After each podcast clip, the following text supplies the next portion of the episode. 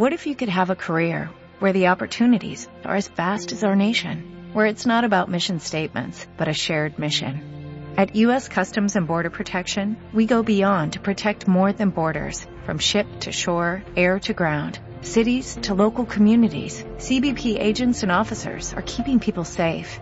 Join U.S. Customs and Border Protection and go beyond for something far greater than yourself. Learn more at cbp.gov/careers.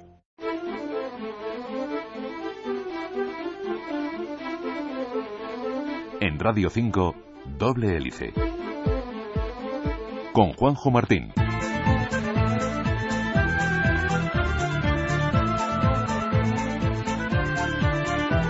Los fármacos que nos ayudan a combatir las enfermedades o a mitigar los síntomas de estas son muy complejos de elaborar. Como hemos visto en este programa, un pequeñísimo porcentaje de las sustancias que comienzan el camino llegan a la meta y salen al mercado. Uno de los obstáculos más importantes que tiene que salvar un medicamento es, aparte de que no sea tóxico, evidentemente, que sea capaz de llegar a donde esté el problema, que se centre en solucionar precisamente esa dolencia y no otra. Muchos fármacos se han quedado en el camino simplemente porque no eran suficientemente solubles o porque afectaban a otras partes que nada tenían que ver con la enfermedad que queremos tratar. Hola, bienvenidos a Doble Hélice. Cuando nos llevamos una pastilla a la boca, cuando ingerimos un medicamento, estamos tragando décadas de trabajo, miles de horas de investigación que van desde la cura de esa dolencia hasta su color o sabor. Y, todo es muy importante. ¿De qué nos vale tener un buen medicamento si luego no se disuelve bien en nuestro organismo? Hoy les queremos hablar de este trabajo de investigación en el que rara vez reparamos y que es fundamental, por otro lado, en medicina. Hoy les hablaremos de cómo la química nos salva la vida. Detrás de cada fármaco, de cada tratamiento, existe un mundo apasionante de investigación. Doble hélice. Para ayudarnos a comprender cómo funcionan estos medicamentos dentro de nuestro organismo una vez que lo ingerimos, tenemos con nosotros al doctor Romén Carrillo, que es doctor en química e investigador del Centro de Investigaciones Biomédicas de Canarias. Gracias por estar con nosotros, Romén, es un placer. Gracias a ustedes. ¿Qué tal? Bien, bueno, dispuestos a, a conocer contigo durante esta media hora cómo funcionan esos medicamentos dentro de nuestro organismo una vez que los consumimos, porque una de las preguntas que seguramente nos hemos hecho todos es la siguiente si me duele la cabeza y yo mm, ingiero una aspirina, ¿cómo ese medicamento sabe que tiene que actuar precisamente en la cabeza y no en el tobillo? Bueno, hay diferentes maneras, ¿no? Lo normal es que el medicamento, una vez que lo ingerimos, se, se suministra de, de, manera inespecífica, se llama, sí. es decir, que va a todos lados del cuerpo. Y lo que ocurre a continuación es que normalmente el fármaco está diseñado para que interaccione con, por ejemplo, alguna proteína o alguna parte de una célula, etcétera. Eh, normalmente no todas las células son iguales, entonces algunas células tienen más de esa proteína, por decirlo así, y el fármaco, por lo tanto, irá mucho más a esa zona del cuerpo que a otra. ¿no? Por eso, por ejemplo, eh, una aspirina puede actuar en cierta enzima, no en otra, eh, provocando un efecto y no otro. ¿no? O sea que hay medicamentos que un poco mmm, se eh, difunden por nuestro riego sanguíneo sí, y la mayoría. ayudan donde pueden ayudar. La mayoría, la mayoría. Y esa cualidad de otros que, que no son así, eh, esa cualidad de ese medicamento que actúa solo en ese lugar donde se le, se le necesita, ¿es una cualidad que ya viene inherente a, ese fármaco o hay que como programarlo? Hay que darle un mapa y decirle, vete aquí. Hombre, hay muchas ocasiones en que es inherente, pero por, por suerte, ¿no? Aleatoriamente. Pero normalmente exige cierto diseño, ¿no? Y, y cierto trabajo químico. Eh, tradicionalmente lo que ocurría era eh, sacar los medicamentos de fuentes naturales, por ejemplo, eh, que mi abuela eh, se tomaba una hierba para el dolor de sí. estómago, por ejemplo. Entonces los químicos tradicionalmente iban a esa hierba, sacaban sustancias que podían ser candidatos para fármacos, los probaban y así es como se averiguaba eh, los nuevos fármacos, cómo se descubrían. Actualmente, como la química se ha desarrollado un poquito más y la biología, eh, lo que hacemos es diseñar un poquito eh, más inteligentemente los fármacos, ¿no? Entonces ahora ya sabemos dónde van a actuar o dónde queremos que actúen y los modificamos a voluntad o los hacemos nuevos de, paquete a voluntad, o sea, diseñados específicamente para que interactúe con una parte del cuerpo, ¿vale? Entonces, eh, sí, actualmente lo que se intenta es que eh, los fármacos lleven algo eh, que los dirija o que actúe sobre un cierto sitio, más que hacerlos a lo loco como antes, ¿no? Claro. Si te parece, hablamos de un tema en concreto. hay una palabra que nos, siempre nos da mucho miedo, ¿no? Mucho temor, mucho respeto, por lo menos, que es la quimioterapia. Eh, quimioterapia que es utilizada para combatir, como saben, el cáncer. Actualmente, ¿cómo se distribuye esa quimioterapia, quimioterapia cómo se distribuye ese medicamento en, nuestro organismo una vez que la ingerimos? La quimioterapia es especialmente peliaguda, primero porque son sustancias muy tóxicas, son moléculas muy, muy nocivas para el cuerpo, porque están diseñadas para matar algunas de las células. Y el problema principal que tiene la quimioterapia es que eh, se distribuye de manera aleatoria por todo el cuerpo. Normalmente se diseñan para que eh, actúen sobre células que se dividen mucho, porque como sabemos los tumores crecen muy rápidamente, o sea que están diseñadas para actuar sobre esas células que se dividen mucho. Pero es que tenemos muchas células en el cuerpo que se dividen mucho, por ejemplo la del pelo. las células que dan lugar al folículo del pelo se divide muy rápidamente, está creciendo constantemente. Por eso las personas que, o casi todas las personas que consumen o tienen, son tratadas con quimioterapia pierden el pelo. Exactamente, por eso... Porque el medicamento no, diferencia entre el pelo y las células cancerígenas. E, es más, una de las principales, uno de los principales problemas que tiene el cáncer es que hay pocas diferencias entre una célula cancerosa y una normal. A, pesar de lo que uno podría pensar, eh, no es que haya diferencias notables, por lo menos en el exterior y eso dificulta muchísimo que el medicamento vaya eh, específicamente hacia el cáncer, ¿no? Claro, estamos un poco jugando al, mal menor, ¿no? Si hacemos un símil militar, si queremos matar a un soldado en concreto, bombardeamos todo el campamento, ¿no? Exactamente. Y, bueno, y ahí estará. Son daños colaterales. Son daños Y, y, de ahí, mm, pues, eh, todos esos efectos secundarios, ¿no? Porque estamos ingiriendo un tóxico, en definitiva. Sí, sí, muy, muy tóxico, muy tóxico. Esto ha avanzado de todas formas, ¿no? Desde los años 80, 90 eh, vemos que hay que es cada vez menos tóxico. Eh, sí. O más dirigido. Eh, se intenta que sea cuanto más dirigido mejor, pero todavía tenemos que admitir que no se ha logrado ese objetivo, porque como, como vemos, ¿no? La gente sigue sigue cayéndosele el pelo cuando tiene cáncer o sigue bajándosele las defensas. Y es curioso porque cuando uno piensa en una persona que se le cae el pelo y tal, piensa en el cáncer y cuando en realidad eso no está provocado por el cáncer, está provocado por la medicina que te estás tomando para curarlo, ¿no? Es una cosa un poco agresiva, En estos momentos, Romén, eh, estás trabajando en desarrollar un método, eh, pues siguiendo con ese símil militar, más de francotirador que de artillero, ¿no? Eh, en el que mm, están creando un envoltorio que, que va a llevar, o que quieren, pretenden que lleve el medicamento justo a las células cancerígenas. ¿Qué consiste este trabajo? ¿Cómo es ese envoltorio? Bueno, lo que estamos intentando es eh, construir eh, pequeñas cápsulas moleculares. Cuando digo cápsulas, siempre intento puntualizar que, no son cápsulas como las que tenemos en casa para tomarnos un paracetamol, ¿no? que son grandes y tal. Son moléculas eh, que se ensamblan unas con otras, o sea que estamos hablando de un tamaño muy, muy pequeño.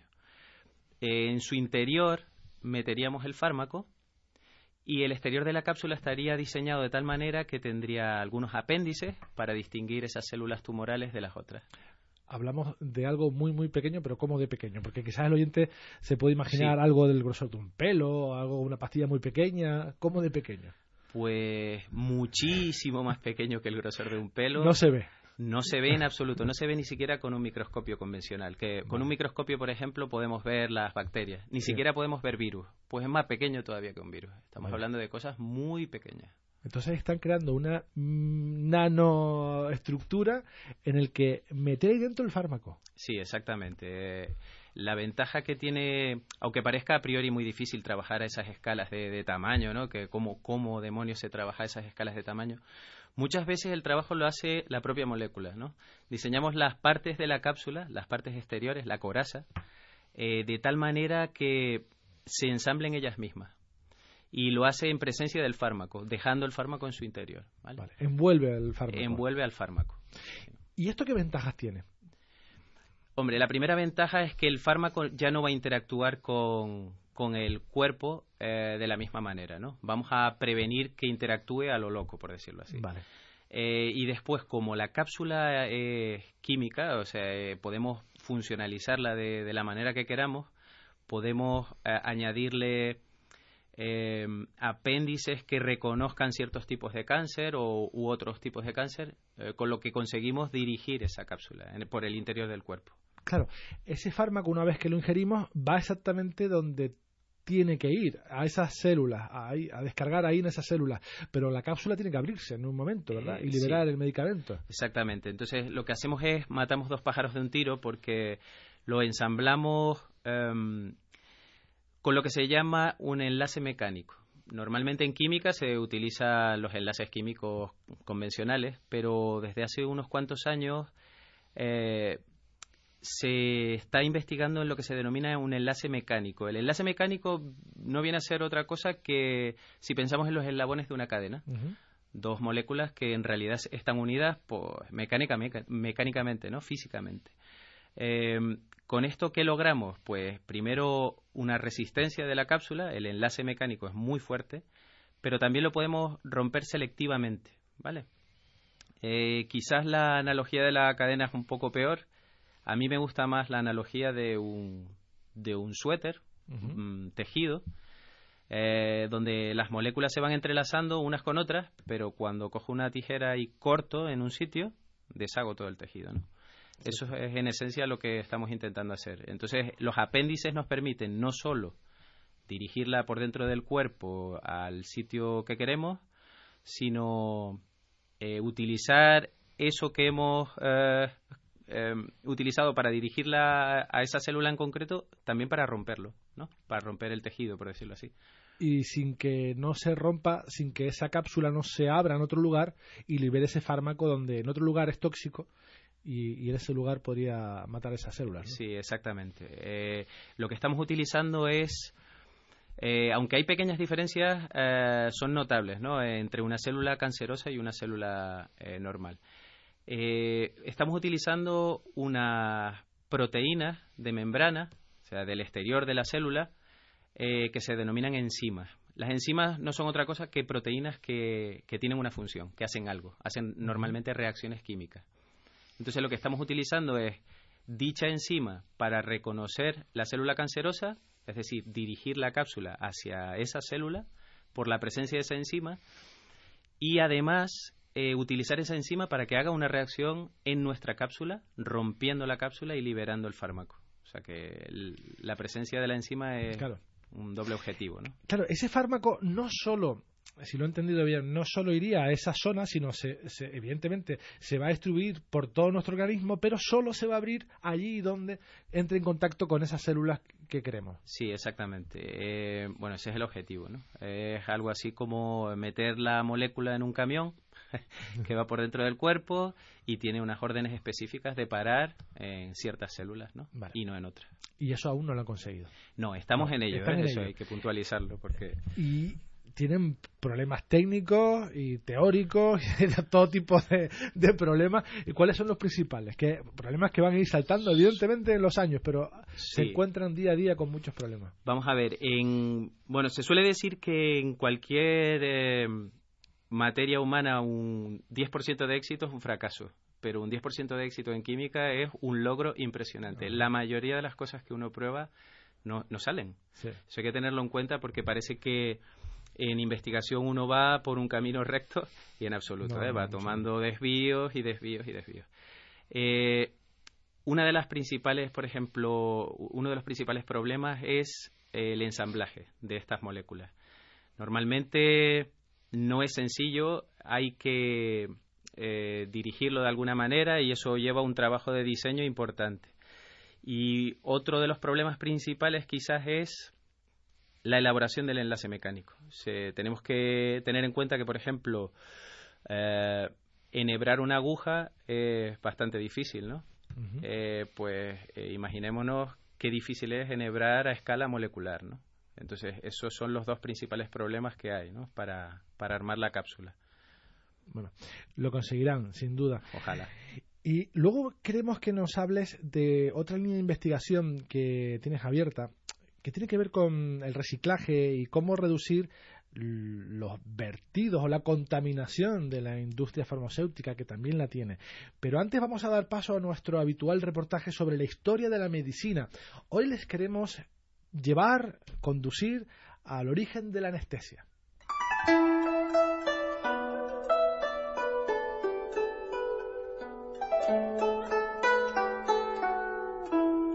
Algunos escritos de la antigua Grecia, Egipto o China mencionaban el uso de los narcóticos vegetales, como la mandrágora, el cannabis o el opio, para producir efectos de analgesia y amnesia.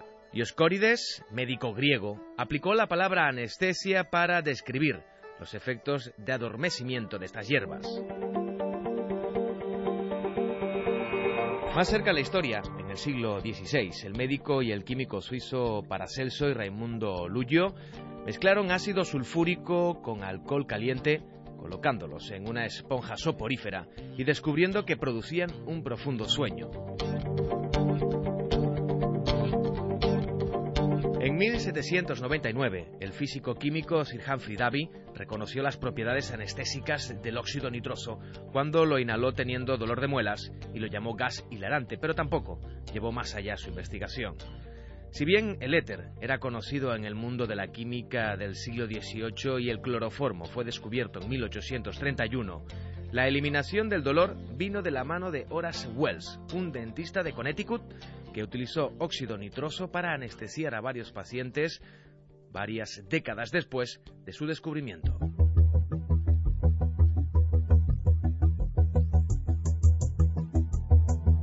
El primer anestésico local surgió de un alcaloide contenido en las hojas de coca. En 1859 se aisló el principio activo de las hojas de la misma y su descubridor, el químico farmacéutico Albert Niemann, lo llamó cocaína.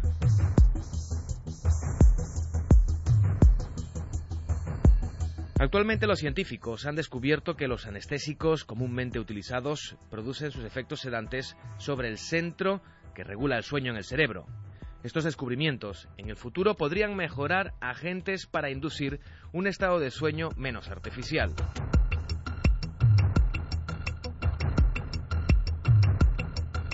La ciencia augura el desarrollo de nuevos fármacos revolucionarios. La anestesia actuará puntualmente y no provocará náuseas o inhibirá la respiración. No habrá necesidad de mezclar gases y vapores, ya que la anestesia será administrada por vía intravenosa, con un control preciso sobre la concentración y su efecto. Gracias al desarrollo de la nanotecnología, las sustancias que promueven la insensibilidad al dolor serán suministradas usando mecanismos computarizados más sofisticados y controlados.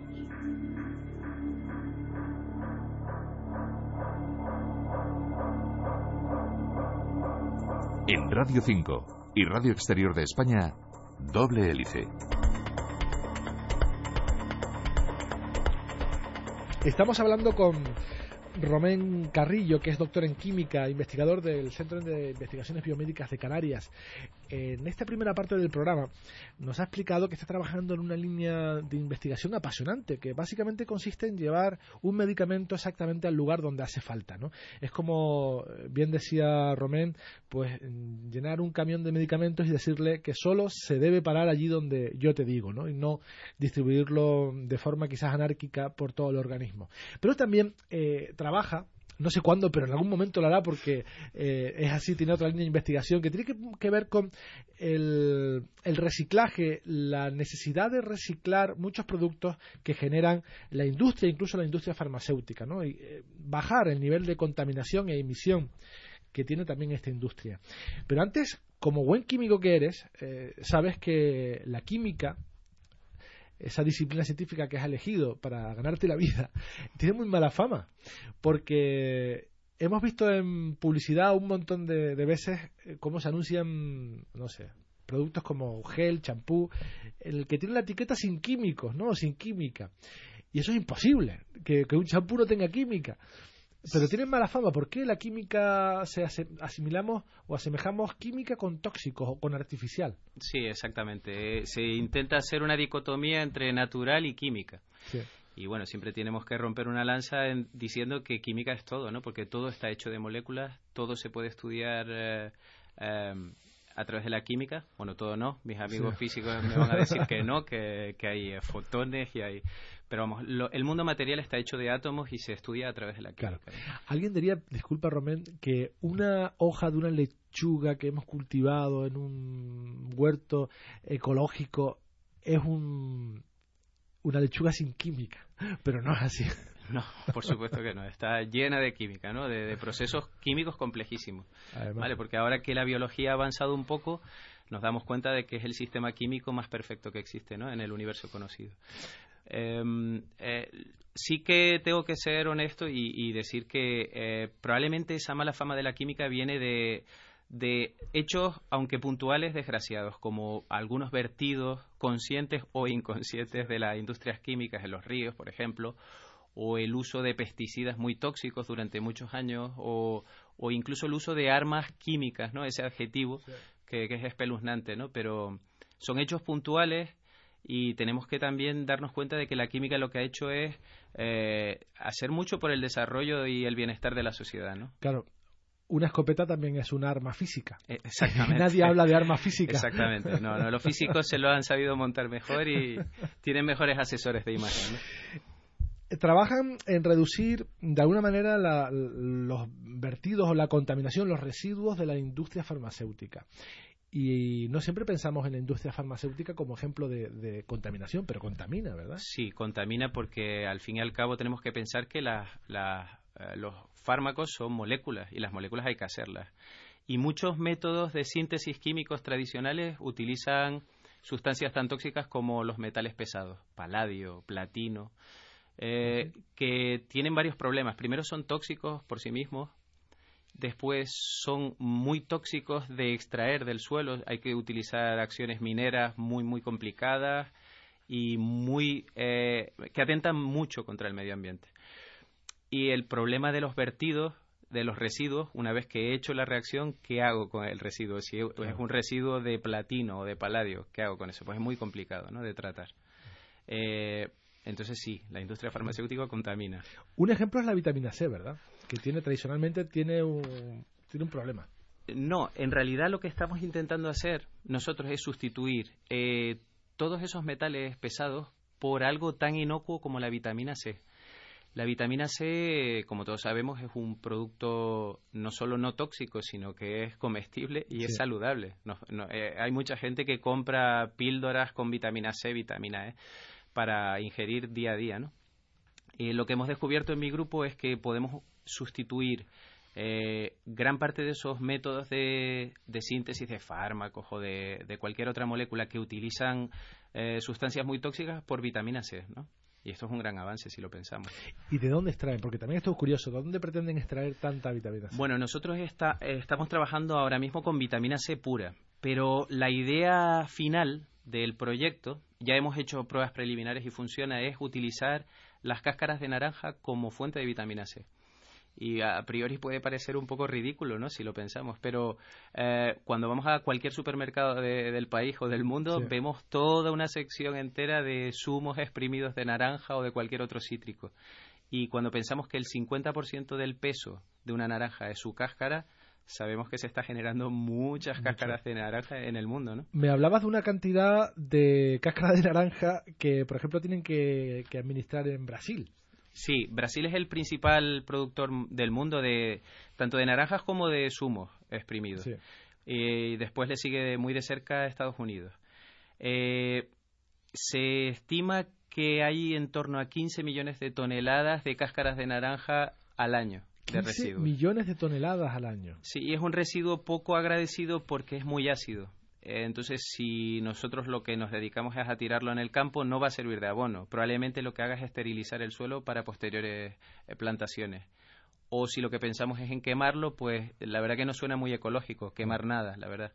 Entonces, lo que estamos intentando con este proyecto es, primero, sustituir los metales pesados por otra cosa que es inocua, como la vitamina C, y un doble beneficio porque estamos utilizando fuentes de vitamina C que en principio son residuos que no sabemos qué hacer con ellos, ¿no? ¿Y la presencia de vitamina C en las cáscaras es considerable o no? ¿O necesitamos muchas cáscaras? No, eh, curiosamente, la vitamina C que hay en una cáscara es eh, incluso en muchas ocasiones superior a la de la pulpa. ¿Ah, o sí? sea que estamos tirando que algo. zumos de cáscara de naranja. Sí, lo que pasa es que como tiene otros alcaloides y tal, sabe un poco amargo, ¿no? Pero, pero la verdad que a nosotros nos viene de perlas. ¿Y en qué nivel, qué fase está este proyecto? Pues está más avanzado que el anterior, incluso. Estamos, ya hemos patentado el método porque tiene un potencial de aplicación muy, muy grande. Y lo que estamos ahora es extendiendo el rango de reacciones, por decirlo así. Estamos intentando locuras como oxidar con aire y cáscaras de naranja. En lugar de. Las oxidaciones son una de las reacciones que más se utilizan en la industria química y se suelen utilizar eh, como oxidantes, de nuevo, metales pesados, sustancias muy agresivas como la lejía, ¿no? Así.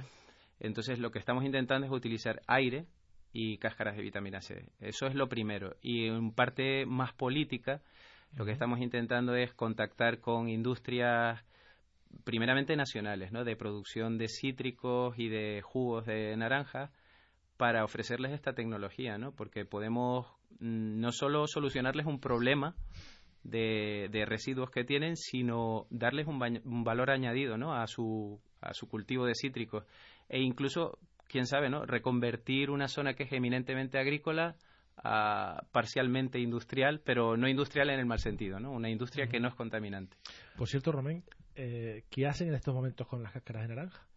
Pues Porque si eh, no las puedes almacenar, por- o es malo almacenarlas, no las puedes usar de abono, es malo quemarlas. Normalmente se hacen cosas que no son las, las óptimas. Por ejemplo, se almacenan en terrenos que se consideran baldíos, ¿no? Son eh, como vertederos. Eh, el gobierno de Brasil, ya que es el principal productor, eh, está creando eh, líneas de investigación, está favoreciendo líneas de investigación para el aprovechamiento de las cáscaras de naranja. Y por lo que he visto, recientemente, por ejemplo, hay un grupo de eh, investigadores ingleses y españoles que lo que intentan es extraer productos de valor añadido de la cáscara. Por ejemplo, el, eh, la cáscara de naranja tiene otras sustancias que son atractivas, por ejemplo, el limoneno y cosas así, que aunque suenen raras, son las fragancias que utilizamos para darle, por ejemplo, aroma y sabor de naranja a un caramelo, por ejemplo. Pues eso se puede sacar a lo mejor con tratamientos de, de la cáscara de naranja, ¿no? Y eso solo funciona con la cáscara de naranja porque mm, hay muchas más cáscaras que se tirarán, digo yo. Eh, no, eh, funciona con cualquier residuo orgánico, por ejemplo, que tenga vitamina C. Lo que pasa que eh, lo más para- paradigmático son los cítricos, ¿no? Porque nadie Claro. se come la, la cáscara. El tomate, por ejemplo, es muy rico en vitamina C, pero normalmente nos lo comemos todo. Está todo, afortunadamente. Y está riquísimo. Otro día hablaremos de por qué ya no saben los alimentos como de- deberían saber, pero eso me imagino que se lo preguntamos mejor a alguien de, de Sí, mejor. Eh, Romén Carrillo, doctor en química e investigador del Centro de Investigaciones Biomédicas de Canarias, muchísimas gracias por haber estado con nosotros, hablarnos en la primera etapa de, de este programa, de esa línea de investigación más eh, farmacológica, más mm, médica, y en esta segunda parte y última del programa hablarnos de cómo aprovechar las cáscaras de naranja.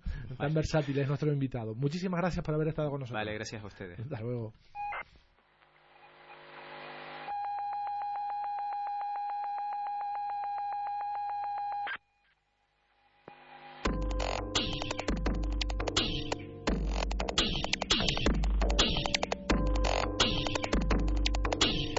Y con esta, digamos, dualidad investigadora llegamos al final de este programa que, como saben, pretende bucear entre laboratorios y centros de investigación para mostrarles cada semana qué hay detrás de cada fármaco, de cada tratamiento. Finaliza esta versión radiofónica, pero seguimos muy activos en internet, en facebook.com barra doble hélice. Y si eres más de Twitter, arroba Civicanarias. En la realización Paco Ramos, en la dirección Juanjo Martín. Hasta la próxima semana. Doble Hélice es una iniciativa de la Universidad de La Laguna y Civicán, con financiación del séptimo programa marco de la Unión Europea a través del proyecto INBRAIN.